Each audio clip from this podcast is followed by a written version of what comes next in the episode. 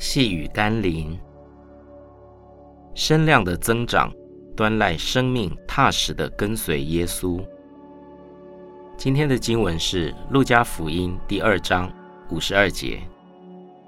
耶稣的智慧和身量，并上帝和人喜爱他的心，都一起增长。智慧可以借着理性上的学习来提升，而身量，则需要借着生命的真实历练来累积。以耶稣是上帝儿子的神性来说，他大可以自幼即展现出神童般的能力来威震四方，但他却给了我们踏实的榜样，累积智慧和历练生命三十年后，才开始投入服事。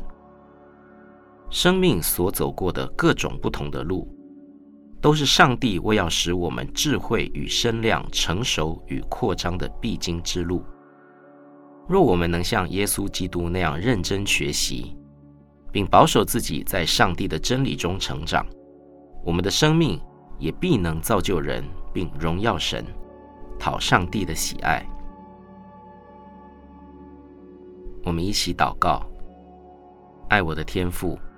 我知道生命的成长与成熟并没有捷径，求你保守我的心，让我耐心地在所度过的每一天中学习历练，好让我的生命在你的手中被雕塑、被预备，使我有一天能够成为你合用的器皿，荣耀你的圣名，也能使人们因我的生命而蒙福。